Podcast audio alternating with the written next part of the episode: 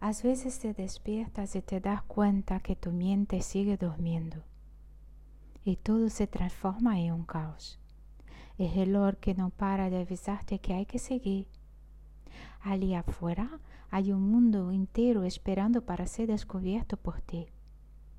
Dentro hay un ser ya un poco agotado que grita a plenos pulmones que necesita salir. Y el shock entre el ego y la razón es brutal se estalla una tormenta como ninguna otra, llena de rayos y tronos. Entonces te das cuenta lo cuánto son necesarias estas tormentas para descargar el exceso de cargas eléctricas guardadas en el pequeño espacio que separa la realidad y la razón.